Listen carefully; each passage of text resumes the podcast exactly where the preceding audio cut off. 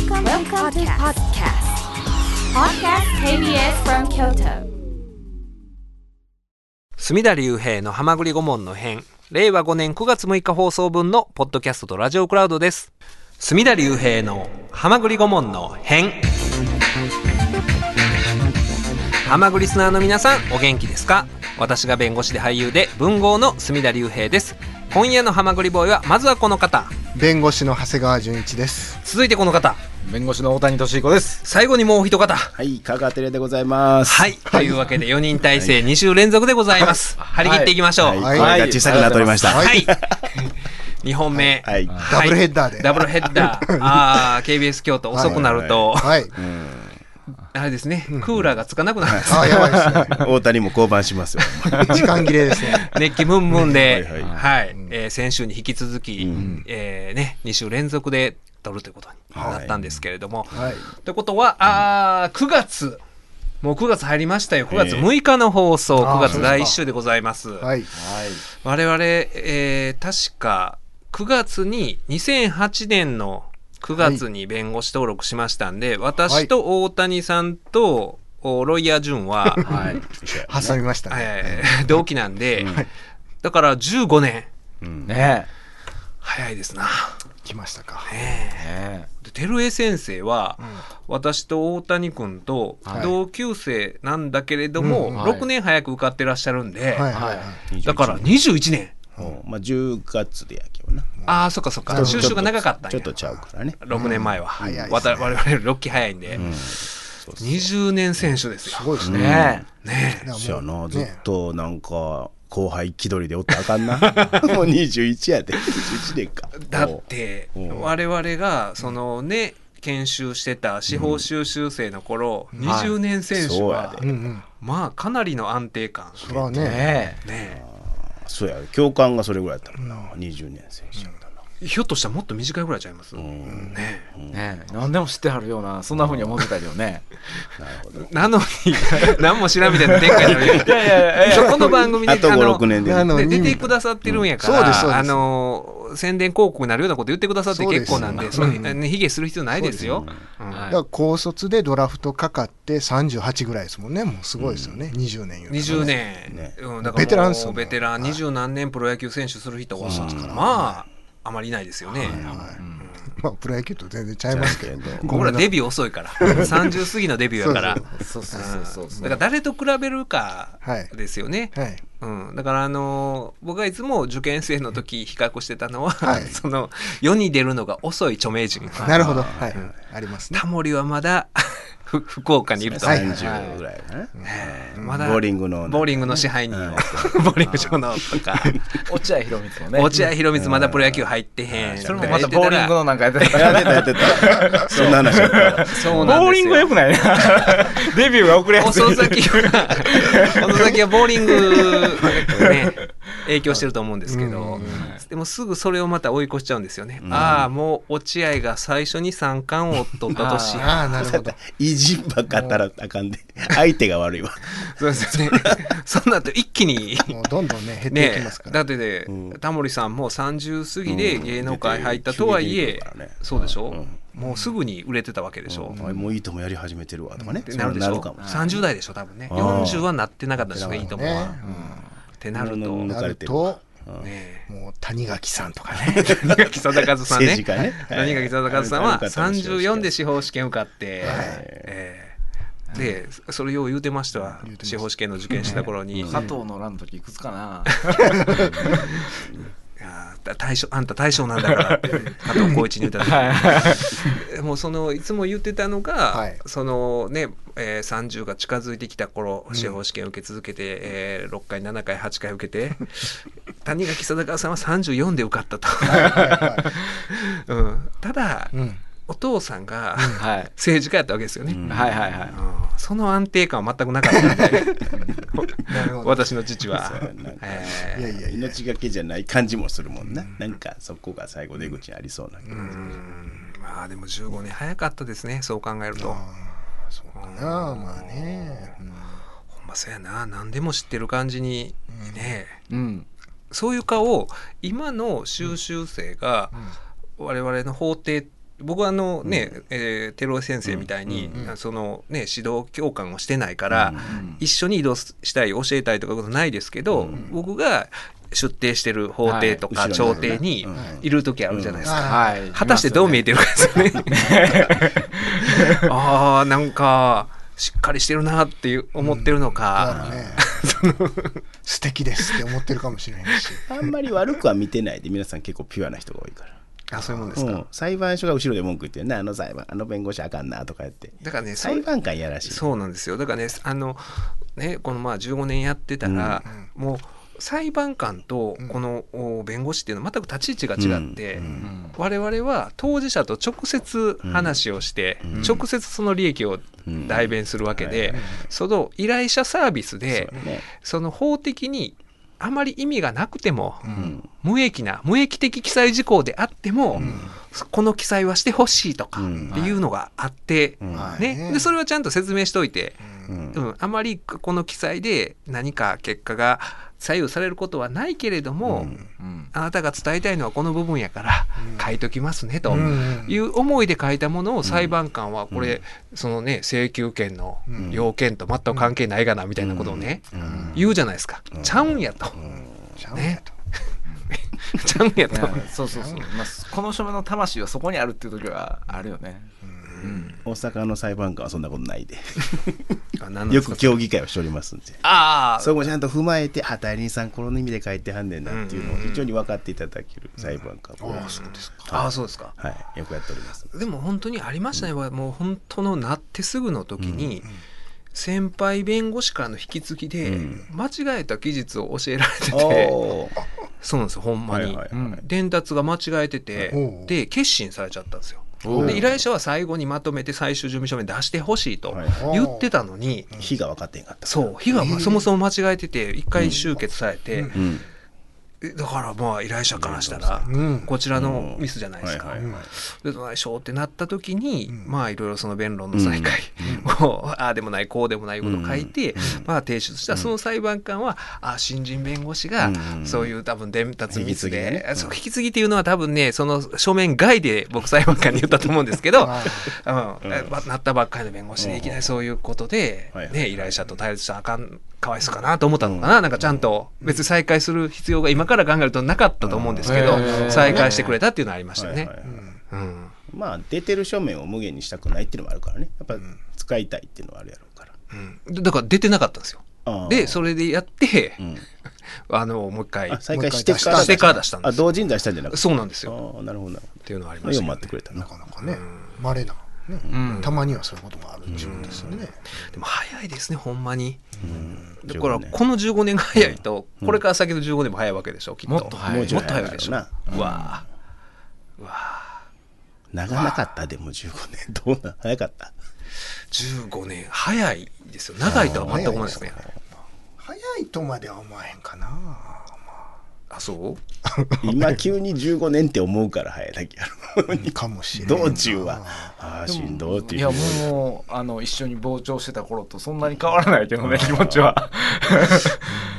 あのあの収集してね同じ班やったんで。なる僕はよくあのいろいろね、あの 法廷画家のように二度目を描いてた。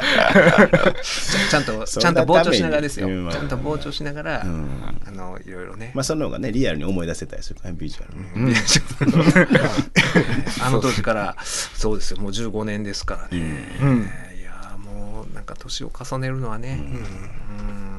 なんか体力的にも衰えるしただその SNS とか見てると、はい結構我々同業者で、うん。まあああの評価者目線。うん。そう評価者目線で文書く人が多いなって思って、あうん、こういう弁護士はできる弁護士でこういう弁護士はどうとかってそんなん書くのはできる前提じゃないと書けないことでしょ、もうそういう立場にようそれ言えるな。最近確かにツイッターとかで弁護士のやつをたまに見るようになったら、なんかすごいなと思って自分たちの世界観めっちゃ言うなみたいな、ねえ。うんびっくりするわ、うん。でまあその同業者でこうなんですか、あのやり取りして盛り上がってるでしょ、ああれきついな、ね 褒め合ったりなそうそう。何々先生ってほんでこの先生をね、んカタカナで書きますよ。ああの先生嫌いやわ。私の前使っって怒られたやつね。怒怒りませんでしたっけ？そんなんありましたっけあのグループラインで先生って書いてあこの先生の書き方嫌やな。なんかちょっと軽やかな雰囲気をる。出そうそうそうしながら。出すんやけど、まあ、それは前提としてその自分らので先生とかつけて呼ぶのは、うんその何ですかちょっと重厚なことを前提に、うんあえてカタカナで先生と書くことによって軽やかさを出すっていあーなるほど。ういうほどまず重厚やないぞっていうのがあるじゃないですか。ああ、そこがちょっとやらしいね。確かに。もう我々はもうねもう衛生カミソリ負け弁護士軍団ということで。重厚さを前提としてない。こそは前提としないですよ。カミソリ負けは。鋭い。等身大でね。いやいやそれはでもねあのほんまに分からんことだらけですもんね。15年してても。で分からんことをあの結構ねこう同期でね、うん。聞いたりするんですよ。大谷君もはい。長谷川君も。あのこう今こうちょっとねこういう問題があってこうどう思うって言ったら大抵分からん問題みんな分かんないですよ。ね 返信ないですね、あれ。そうそうそう。だから 長谷川君がなんかる疑疑問を投げかけても誰も返信しないまま私も大谷さんも田中さんもね、うん。うん。あれやっぱり分からないっていうことなんですか？うん。ななんか何言ってるか分からん。あ、そういう意味だ。だしそうやね、ままずあの裁判官が言うやつやね。まず自分で調べてからも 調べてんねんけど、調べた上で、いやそら、ただ本当にあの分からんっていうことをはっきり言えるようになったのが、はいうんこの15年の成果かなと思いますよね、依頼者に。これは分かりません、うん。あるいはそれはもう税税理士に聞いてください。胸張ってね。胸張って。万能でなければいけないっていうのはちょっとね捨てたあ、方がいいよね。そうですね。うんあかんわ。背伸びしたらね。そうそうそう。あの専門なんですかとか言うと嫌ですよね、ないっちゅうねんって。逆に何でもけど、うん。なんかね、うん。で聞かれだからるとね、そんな胸張って専門なんて言えるもんないですもん、っていう人もいるやろうけどね、うん。それ逆にうら羨ましいけどね。そ一個だけ言えるって、そうですよ、そうですよ。ただその実際にそれがほんまに専門性に秀でた人も当然いますよ、いますけど、うん。そその分野専門もクソもないでっていうのがあるじゃないですか？正直ね。あるのよね。ね、うん、言うたら悪いけどね。言う。たら悪いけどね。広告上のね、うん、問題もあるしね。PR 上のね。PR 上問題もあるから。の和解ですとか言ってるねたまにから専門というか和解を90%してますっていう。だあから和解が得意ですとかいうふうには言ってたりはする。あそれはあの裁判に至るまでにっていう意味で。至った後でも。至った後でもそういう、基本的にほとんど和解でやってる。判決ほとんどもらえへんからね。あっていうような。あまあだからそこの、そこも難しいですよね、うん。それをおその和解がいい和解やとそうそうそう。っていうことをどん。説得するのが仕事やったりするわけでしょ、うん。我々の仕事っていうのは相手を打ち負かすことではなく、うん。むしろその事案に即したうん。いい解決だっていうことをうん。なかなか納得できない依頼者にちゃんと納得してもらえるところがまあ、相手をも説得し裁判官も説得しね。自分の依頼者も説得三方ともほんまに説得せなそれが偏った印象を与えると依頼者さんも結構ね、そうやね。不満も出てきますからね。なんかねじ込んでるみたいな。そうそうそうそう、うん。誰の味方やねんみえたいな。そうそうそうそう、そこですよね。そこの、うん。だから本当に、あのテレビドラマみたいな その、ねん。展開はまあなくて、ん。だからほんまにリアルな弁護士ドラマをやるとすれば、ん。そういう自分の依頼者に、この和解内容 有利ですせみたいなんで 常に毎回1話完結で両者リングアウト的な。これほんまに有利なんやろうかみたいな。まあでも一応ちゃんと精度を上げたり和解はしてるんでね。そうね法律上いけるとこいけないとこ、それはね、まあメリット、デメリットはね、見てもらった上でやとは思いますけどな。そそこはだから伝えにくいですね、その、そこのこの微妙な塩梅といいますか。だからそういうそういう押し引きは確かに15年で、ん。ねそれ経験値も高まったよね。とは思うんですけど、うん。でも知らんこと分からんことはんぎょうさんあっやってぱり社会問題も複雑化してますから。複複雑化した現代社会に鋭くメスを入れる。メスも入れへんねんけどね。メスもメスも入れない。カミソリも何も我入れない。々はメスも入れないです。結構みんなメス入れたがりますよね。そう。いろんなとこで。うん、メス入れんでええとこまでメス入れるから。一加減持ってますよ。メタファーだけで喋っておりますな。なんかふわふわとした抽象論に終始してるんですけど。はただ、この前も照江先生とうん。長谷川君と、ロイヤー潤と、収録後にね、飲みに行った時でも、まあなんかそういう法律の話になるじゃないですか、事件の話とか、そういうことを考えるとまあす好きなんは好きなんかまあなと思う、。ねついついね、真剣になっちゃうね。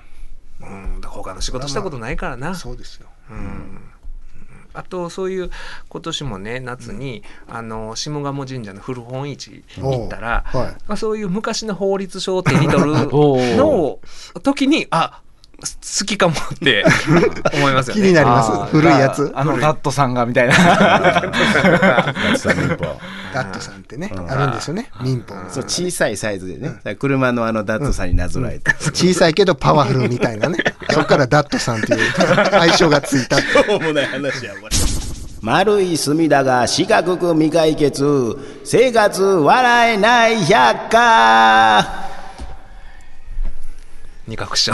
ちょっと若めの二回しいやーもういいですね素晴らしいですね。はいはいありがとうございますこっから聞き始めた人ちょっとね。あれ？みたいな。なんやこれって。なんや？京都に二角が復活した ねいえいえありがというわけで、はい。はいえー丸い。隅田が四角く未解決、はい。そうなんですよ。そんなね解決できる問題ばっかりじゃないんですよ、両者リンゴしてますな今日は。そうです。もう2本目はね。両者リンゴアウト的なはい。こともはい。解決としていい場合があるんだけれども、はい。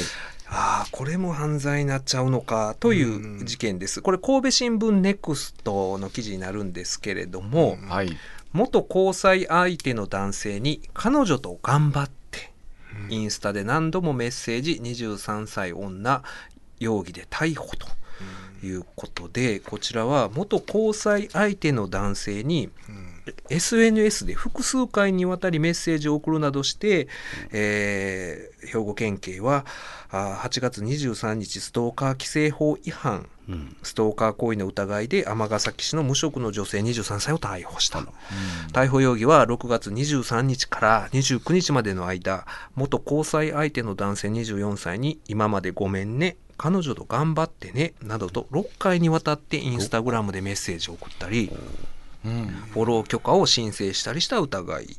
行為を認めた上でストーカーになると言われても納得できないと容疑を否認している。うん同氏によると昨年5月3日別れ話がこじれた2人は同署に相談。あと2人はって書いてますもんね、えー相談してたと。おその際互いに口頭警告を受けたがあー女性の方がインスタグラムでメッセージを送信。昨年8月までに、まあ、2回口頭の警告は受けてたと。いうことなんですけれども、ちょっと後癖が悪かったそうちょっとあったんですね、経緯が。なんか文章とかね回数だけそこ聞いたらちょっと緩めな気がしたんですそうですよね、だからあーストーカー規制法の条文はねどうなってましたっけ？ちょっと私もね今あのお 中途半端な令和2年版のポケットロックを持ってるんですけど。なぜなのか。事務所パッて見た時にねあったのが令和2年版のがあったんで、えーそうですよね。だから付きまといですよね、特定のものに対する恋愛感情その他の行為の感情またはそれが満たされなかったことに対する怨恨の感情を充足する目的で、っていうことですね、特定のもの。で配偶者直系もしくは同居の親族その他当該特定のものと社会生活において密接な関係を有するものに対し、まあ、あのその後付きまといが列挙されてるんですけれどもで本人だけじゃないですよね。うん。うん、本人以外にもその近しい人、ん。ここに書いてある配偶者等に対して、まあ、付きまとい等をすれば。その後改正はないかな。その後ね令和2年はね。大丈夫。もう SNS とか含まれた後じゃないですかこれ、うん。令和2年やったらね。うんだから S1 拡大した覚えが。SNS での付きまといもうん。含まれてるんで、あのなかなか、まああー人生送ってて、まあ、我々も注意せなあかんことだと思うんですけど、はいね、犯罪なんて起こすはずがないと思ってる人間でも、うん。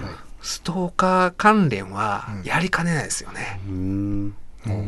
恋愛感情がこじれたら。まあね。うんちょっとすがる思いのがどこがグレーゾーンなんかっていう話よね。確かにね。まあそらそのね今あのまあこの今回逮捕された女の人は、あそういうね過去にも何回かそういう口頭で結構受けたっていうのがあるから、はい。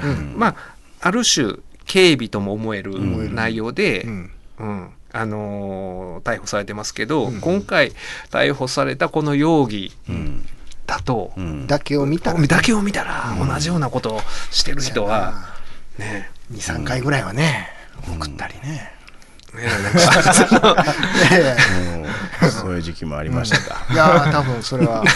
なんか赤顔が赤らんでます。だからいいつも以上の なんかなんかそそれは分からんでもないですよ分からんでもない分からんでもないけど、ね。っていう話ですよ、うん。あとやっぱそういうメッセージ系に対してすごく感度が高くなってるよね、もう最近はね、言葉のきつさとかじゃないやん。もう音声ないわけやん、や文字だけのタタタタタいうやつでもすごい追い込まれたみたいに思わはるのが増えてんねん。別件でも。教養とかでもこんなんでみたいなのあんねん。だからいろいろとまあその関係性によってうん。このな今までごめんねと彼女と頑張って、頑張ってねが、まあ意味が全く違ってくる。そのあそう言いながら実はもうすごいトラウマにな引き戻すようなねこととか。ずっと見てるんちゃうかそうそうそうみたいなね怖さを感じさせる SNS だからこの新聞記事ではうん記事化できない絵文字がもう 山ほどこの後にずっと凝視してるみたいな絵文字が、ね、ドクロみたいなドクロみたいな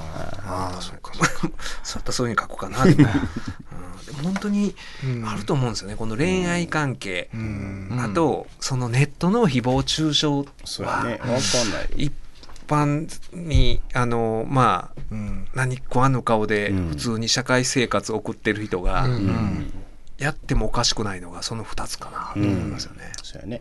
普通の人でもね。うん。ポッと乗り越えちゃうってそうね。乗り越えちゃう、うん例えばあの窃盗物を盗むとか、うん。あるいは暴行脅迫して物を盗む強盗とかね、うん。人を殺めるとかっていう,、のは、まあ、まあ。なかなかその直面するこの規範が、うんうんバカでかいと思うんですけど、壁がね。壁が。この恋愛をしててそれがうまいこといかなくなった時に、うん。ねえっていうのねは、うん。もしかしたらより戻せるかもみたいなねそういうのがあったんかもしれんし、うんなんやろね。いや本当にだからあの誰もがうん。あの普通の一般の人はおこまあ普通に生活してたら起こさへん。はいはい。人でもうん。あると思う。ううん。んうん。あとだからあの強制性交が不同意性交に変わって。不同意性交も、うん。まあまあいろいろ言われてるわな。怖いいや部分ありますよ。あれはちょっとでもね、うん。まああの気づ まあ、気づけっていう話だけど気づかんうちにものすごくハードルが低くなってるし、うん。ちょっと心配ですけどね。まだどこどこまでどう運用されていくのかわからないですけど、うん。だから今までは暴行脅迫を手段として犯行抑圧だからもう抵抗できない状態にして、うん。まあそういう強制的に成功した、あるいは強制わいせつをしたっていうような行為対応だけが処罰されたのに、ね、あの7月から施行されている不同意性交罪だと、僕が一番うん。ちょっと気ぃつけなあかんなと思うのが、経済的社会的地位を利用して、うん。うん被害者を性的な行為に同意ししない意思の形成表明全うが困難な状態にさせた。で、それで行為をしたっていう、この類型は、この経済的社会的地位の利用って、例えば上司と部下、うん。そういうね、職務上の上下関係があって、それが、あの、自由な恋愛をして、ね、交際してる、うん。まあ、このラジオを聞いてる不倫カップルもたくさんいると思うんですよ、今。いやそうそう理解ねと。まあその時は ねいや知ってるつもり 不倫じゃなくても まあねまあまあ。上司と部下で恋愛してはる人もいるし、ね、がいて、そうそう。そう。してるつもりの時は仲良かったのに、ん。後から違うって言われた時がもうそれが困るよね。気が変わっちゃった時にね。うん。それゆえ性的同意アプリっていうのもね、うん。ちょっと最近言われてて。はいはい。ただそれは、それも結局一緒やんか。もう結局前でいやいや押しました。いやいや押しましたあって言われる言われる可能性あるわな、うん。そこにその、ごめんなさい。経済的社会的視を利用したと言われるような上下関係が仮にあったとすれば、ねうん。とまあやっぱりそのアルコールの影響もうん。で同じ状態になってそのうん。おは今アウトになったわけでしょ？うん。まあでもまあそれからあの準強制性交だったわけじゃないですか、そういう公共不能の状態にしてっていうのが、うん。うん。ただ前よりも緩やかに。まあ明らかにその公序不能というよりそのうんもう意思表示がそうそう。そんなんな状態であれば。性的な行為に同意しない意思を形成表明全うが困難な状態、したいけれそれでもあかんわなそうはあの、うん。だから同意しないって嫌やって言いたかったけれど言えん状況やったっていう、うん。だからそこの認定がこれからどうなるのかなっていうのが、うん。うん。そんなんね後からやっぱ嫌でしてんって言われたらっていう話ですよね。うん。難しいんですよ。だからその処罰すべき、うん。そういうね、はい。あの性的な方向っていうのはなのよね。ああるからね。あるんですよね、うん。はい。うん。そこを本当にこうねあのただそういううこういうなんか法改正されたって言ったら、そういう処罰すべきあーその性,、えー性に関するまあ教養、うん。はい。今なんかもったいぶった言い方いろいろするから言い,、はい。言いにくいんですけど、だから、うん、そういうのをうん処罰する必要は確かにある。うん。ある他方でやっぱりどういう場合に犯罪が成立するか明確じゃないとあかんっていう、そのね、あの財形法定主義、えー犯罪と刑罰は明確に法律で定められてて、どういうことをしたら犯罪になるか、ね、その国民が分からないとダメやっていう意味でいくと、結構これってそうなんですね。いやかなり曖昧だと思いますよね。主観面ですもんね、うん。ねそう。同意してるかしてへんかっていうのはね、そのでこういうことがまたなかなか言いにくかったりする、そのねいやうん。でそうなんですよね。だから今までの犯罪類型で処罰できなかったやつがうん。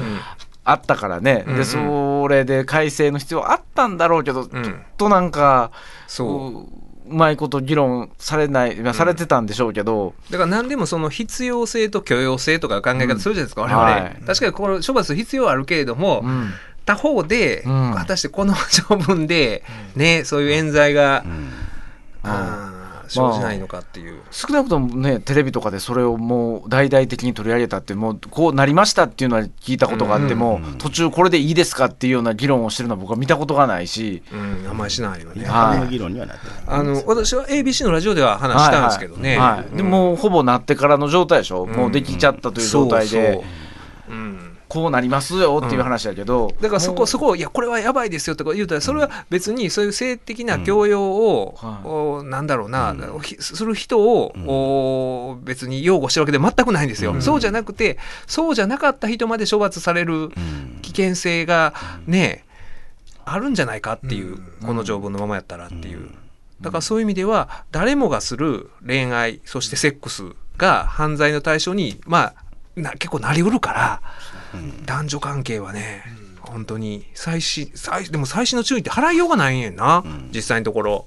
うん結局後から、まあ、それが怖いわけですけど、うん後からあのやっぱり嫌やってんって、まあ、それはそうじゃないところで嫌やったことをまあそのもっと遡って結びつけられてしまって言われた時に、うん。それが本当にそうじゃなかったんっていうことを信じてくれるのかどうかっていうのは分からないよまあまあまあね。ね。難しいね、うん、リアだから過去にあったことを実はあの時嫌やったとか時に、まあ当然ねそのそれで、えー犯罪の嫌疑かけられる人は、うん。まあそれまでのまあお二人今今ねみんな LINE とかするから、はい。その時にいやこんな会話してるから、うん。なかったでしょみたいなことでその過去の事実を探るほかないと思うんですけど、うん。リカバー難しいよね、でもいざその現場になったらっていう話でしょ、まあまあまあ。だからその時はよくても後で喧嘩したと。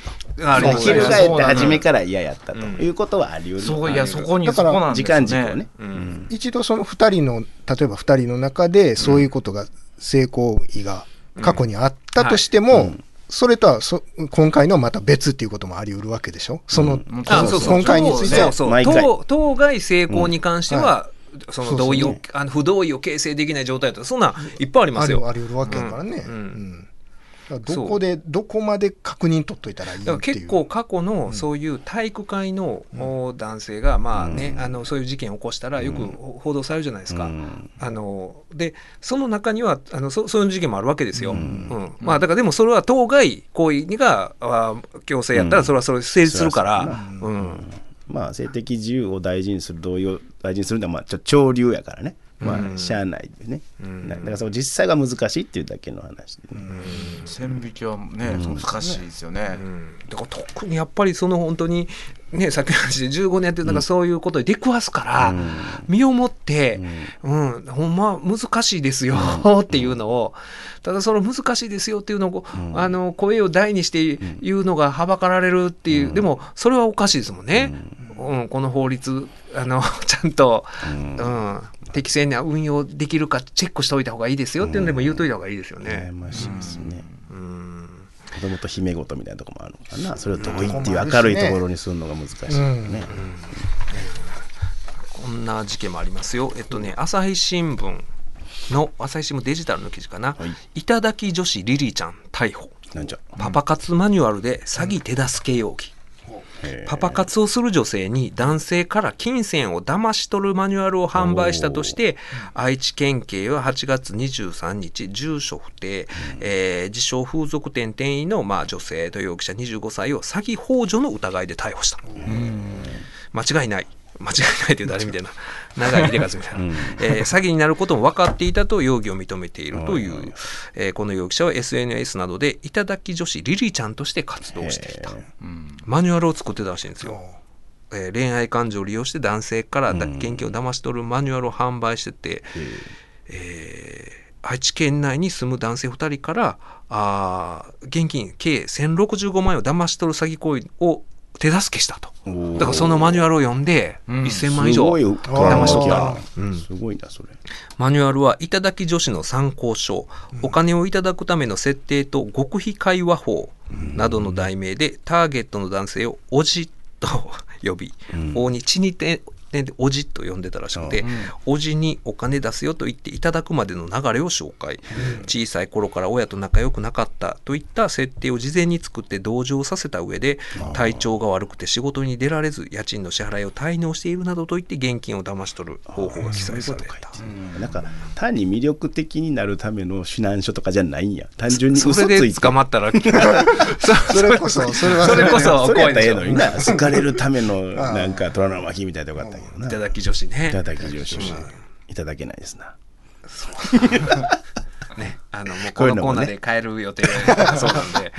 どんどんそういうこと言ってください、おネタになる SNS 上で1万から2万円程度で販売していた追加料金を払ったら通話アプリなどで直接アドバイスも受けられる仕組みだすごいなもう美人ですよね。少なくとも数十人がマニュアルを購入していたっていうことでなるほど、まあ。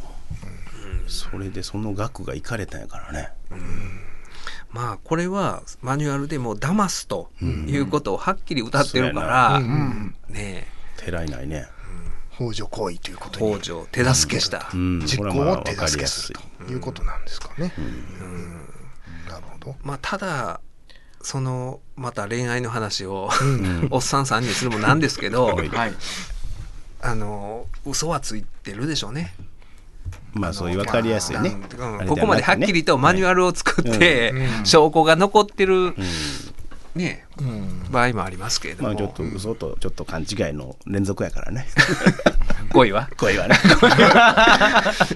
うん。そうでしたかよく見せるというねちょっとね。そう、ん。よく見せる、どこからの恋愛における嘘のどこからが詐欺で、なるほど。う。ん。うん。虚虚実実。虚々実々お金に直絡んでないけどね。心をね狙いに行くわけですからね、あります。わまあそれはね西天満の種馬と 久しぶりに言うたなそう呼ばれたんですよ。ちょっと適当なこと言う。一方でねミスター低層関連と言いながら一方で西天満の種馬 どっちなんやっていう。ね合わせ持ってる。まあその嘘はつくけれども、そこの許される嘘と、うん。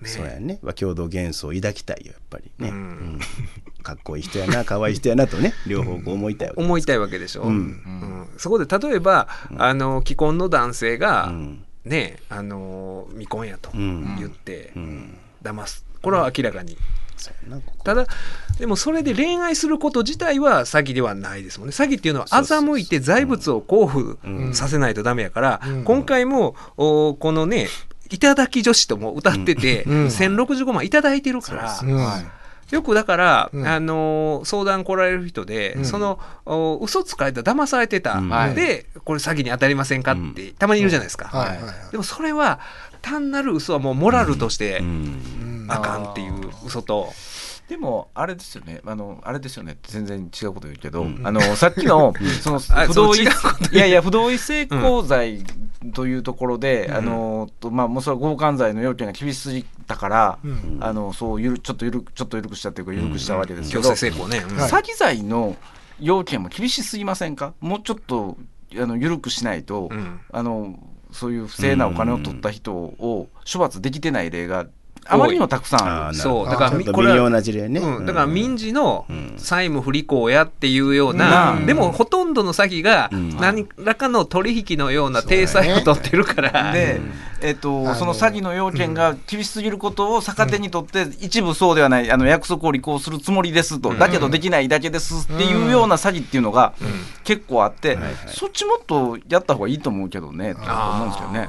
むしろそっね、ちの方が、うんきつい緩いきついんちゃうか詐欺の要件はとにかくき厳しすぎるし、ね。警察の人も、まあ、こういう言い方するとよくないけどやりたがらないですよね。そう。だからこれは民事不介入。先週、ね。先々週かなその塚越さんの時ちょっとそういう話しましたけど、本当にそうなんですよね。いやこの取引、そもそも前提がこれ明らかにおかしいやん、ううんん。こんな趣旨 あかんやん。騙してるやんっていうね、うん。とかでもなかなかね。なかなか。でもやる気でしたからみたいなのそうそう。を結構いやそこの証明ができないですからみたいな感じであの抜けてしまう時があの抜け穴を抜けちゃう時がありますよね。うん。そうそう民事の契約概念について警察が弱すぎるっていうのもある。なんかよく分かってないからああの触れないっていうかえこれも合意した契約ちゃいますの？みたいな。やったら。そそういう側面もあるんですかね。多分あるんじゃないか。複雑なその非典型契約みたいなことの理解がうん。どっから詐欺やとかが分からない、非典型契約っていうのはそのね、民法に載ってる典型的な契約。以外の、なんかいろんな要素がねね。契約があるわけで、うん。確かにそうなんですよね、ううん。んそこはあんまり議論なされないですよね。なんでか。な、食わず嫌いはあるやろうな多分、で民事でやってくれとか弁護士さんに言うたらとかいうふうにますわね。でも刑事でそういうふうに事件を立件するという流れに持っていった時に初めてうん。騙してる側はお金を払す払う、うんね強い動機が生じるんで、うんそう処罰されたくない刑務所入りたくないっていう。うんそこやね。だから最初からね、さっき人を欺いて財物を交付させるとか詐欺って言いましたけどだから最初の段階で交付させる段階で騙す意思がううん。ん認められないとダメで、そう詐欺の行為ですよね。うん。うん、騙すつもりやった。いやず最初騙すつもりありませんでしたってみんな言うわけよ。うん。そうなんですよね。まあ簡単なそのお金借りるとこのねとかね。借りる場合の説明もね、うん。なんで借りなあかん、そうそうそうそう。そうそうそうですそよこがね、うん。うん。なかなか悩ましてもね確かに。そうだからそそういうああるんですよね。なんかまあまあググレーゾーンというか、でもそうよう考えたら分かるやんってあるじゃないですか。うん。こんなこんな取引ある？まともだっていう。いやその返す当てがなかった的なやつは結構もう、まあ、ほぼほぼ詐欺ではないわけですけど、うん。ね。まあ、よっぽどの立証ができないと詐欺じゃないわけで、よっぽどの立証なんていうことが、まあ、ほぼ不可能。そうなんよねなんですよまあね。ね競技説明がなんかもうちょっと入り組んでるとかね、うん。あの明らかに違うことを言ってるとかね、えっとなかなか難しい。大谷さんあのいい問題提起ありがとうございます。こんな時期もありましたよ。あのね、うん。えーまずね8月2日に、うん。ここれね栃木県のこれも真岡真岡ですね。はい。真岡消防署が7月に行った幹部らも参加する飲み会で全裸に近い状態の男性署員3人がうん。女性署員から酒を受け取り一気飲みする余興が行われていたことが8月1日関係者への取材で分かった。と。でハラスメントの疑いもあると見て調査を始めたというこの消防署がね、で、えー関係者によると宴会は7月14日夜初期払いなどを目的に、えー行われて、えー所長ら署幹部を含め署員の約さ半数の30人前後が出席した、えー余興の際20歳代の男性署員3人が、えートイレットペーパーとラップフィルムなどで陰部のみを隠した状態で登場しラップフィルムトイレットペーパーうん、仕切り役の巻きつけて仕切り役の女性署員からコップ酒を受け取ると一気に順番に一気飲みしたと。余興は5分間にわたり所長は立ち上がって女性署員に敬礼し、他の署幹部もやめなか止めなかったと、ああまあ悪ノリだね。っていうことがあって、で、えーこれがねそのお3週間後ぐらいの報道では、はい。あのーうーんとこの問題について、まあ、所長らが訓告など処分を、まああ受けたらしいんですけれども、はい。おまあ、資料に欠けてたとはいうものの、おあのしえー当事者ら10人に聞き取りを行った結果強制や強要はなく不快に思った出席者はいなかったとしハラスメントには当たらないと結論付けた。すごいすごいみんなの心の水準が高かった。いやそう素直に受け止めます？いや動じない人たちばっかやったってででも分かんないけど、うーんこれはもうね、これもその、もう客観的な何やったかで認定したらええと思わへん？これ。まあでも隠してはいたよな、かっこ悪いけどねトイレットペーパーとラップ、ラップフィルムっていうのは要するにまあ商標名を言ってないだけでね。ねまあああいうやつね。はいはい。どっちですか食品パッ用ラップとかぶせてパッて切るやつね、うん。まあ。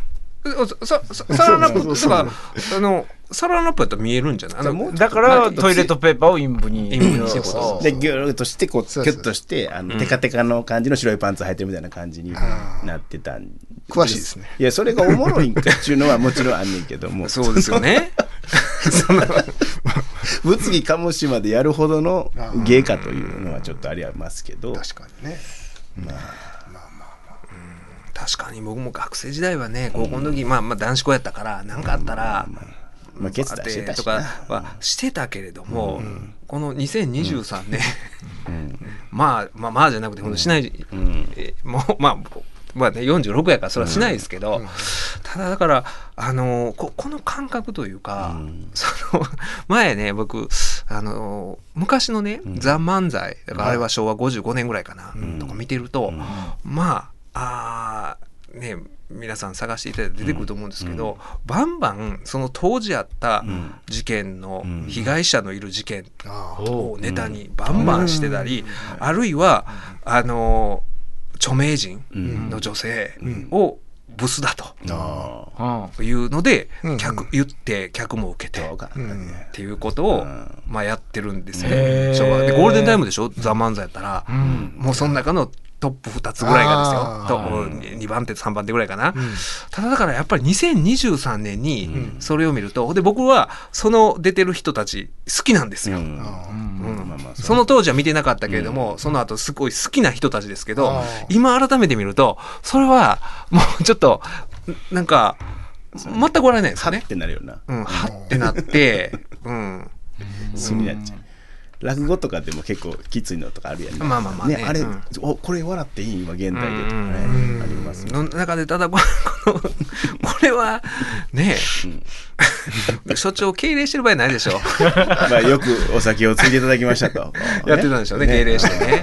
ご苦労さんですと言われなみんなが楽しかったやろうけど嫌な人もおったやろうしね多分。あの口をつぐんでるけど。そう30人前後が出席してたっていうので全員が OK なわけない。そう。その組織 それはそれで怖いですよ。その、それはそれでね、うん。僕はだからその本当に真意に基づいて、うん。そういうことを受け入れてる集団が、その集団だけでうん。閉じられた空間でやってる分にはいいとは思うんですけど、それってなかなかね、うん実際どこにあるって話で、集会のそういう銃集団が。うん。そんな習慣ね。だからほんまにそうですよね。そのあのーうんあったじゃないですか、えー四国であった四四国国の乱とかね。そういう愛好家が集まる、ええ。うん、だからそれは私は、どういうアプリをそれこそね もうこんなん好きですと、うん。四国の乱とか、とまた違うから。しかもこのねね。職場の余興っていうかこれ飲み会っていうのもねその仕事の延長で、まあほぼ仕事と一緒で、うん。出席を強要されてるような、うん。ところもあるやろしね、しゃあないから行かなあかんかなみたいな感じでね、ぐらいの感覚はさすがに我々でも それだけで見たら面白いもんなって思うななんかカッパキ桜みたいな感じで飲んだんやのかなとかね。歌いながら飲んだとかなあいやなんかでもきっと余興する方も余興を強要されてやってるんですよ。あそうか。そのー人らもね。まあまあねはいあそういやいやかしてる方はしてる方でななんかせえやって言われてて、こう、うん脱いどこかってなっちゃったんやろね、それはね。安易にね、うん安易にはい。脱いだらもう脱ぐのがそ早いかしかもさあるもんでなんとかしてますもんね現場でトイレットペーパーとあーそういう意味かねあだからでもラップフィルムはちょっとあの厨房に借りに行かななかったですか、うんかもねそうこういうハラスメントも普通に生活してても起こりうる、ね。気ぃつけた方がよろしいますね。隅田隆平の「はまぐり顧問の編」令和5年9月6日放送分のポッドキャストとラジオクラウドでした。